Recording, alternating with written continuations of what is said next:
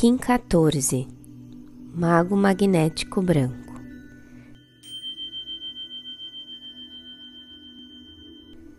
Unifico com o fim de encantar, atraindo a receptividade. Selo a saída da intemporalidade.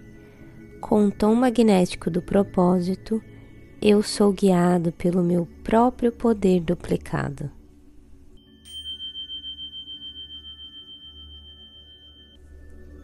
O mago nos ensina que o encantamento da vida está em viver o presente. Esse selo também inicia uma nova onda encantada, a do próprio mago branco, que nos conecta com o poder da atemporalidade, que tem a ação de encantar e a essência é a receptividade.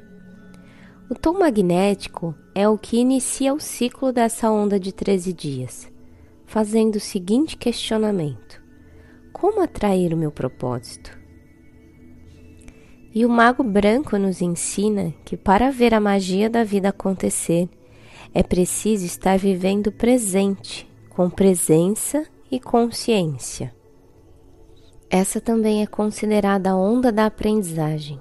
É quando trazemos sentido até mesmo para os desafios e aprendizados da vida pois potencializamos nossos dons e talentos, acionando a nossa força vital.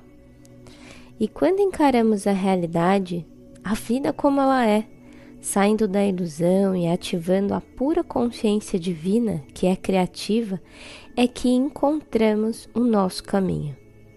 São as escolhas diárias que fazem o mago transcender e passar para um próximo nível de consciência.